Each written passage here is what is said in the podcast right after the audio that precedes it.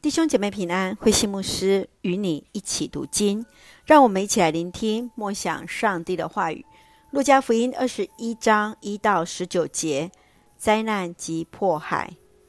路加福音二十一章一到十九节是耶稣从寡妇的奉献，接续预言圣殿的毁灭及将来的灾难与迫害。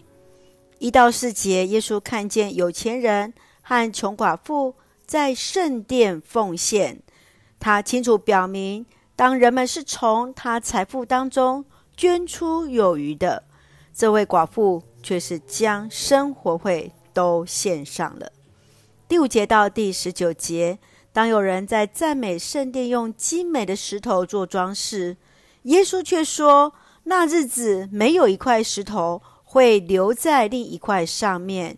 接续预言着将发生的灾难与迫害，提醒门徒们当拿定主意，主必赐下口才与智慧，使其坚忍保全生命。让我们一起来看这段经文与默想，请我们一起来看二十一章第四节。他已经很穷，却把自己全部的生活费用都献上了，奉献多少才足够呢？十分之一是收入的总额，或是缴完税金之后的计算？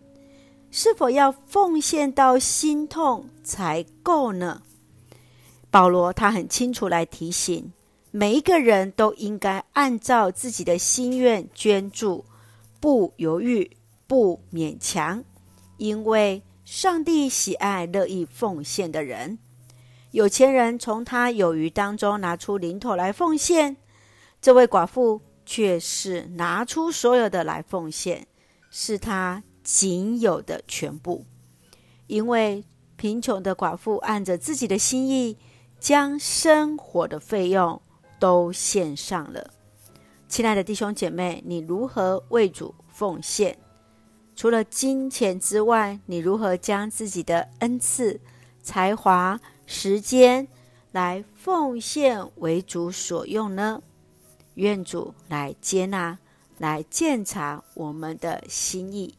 一起用二十一章十九节作为我们的金句：你们要坚忍，才能保全自己的生命。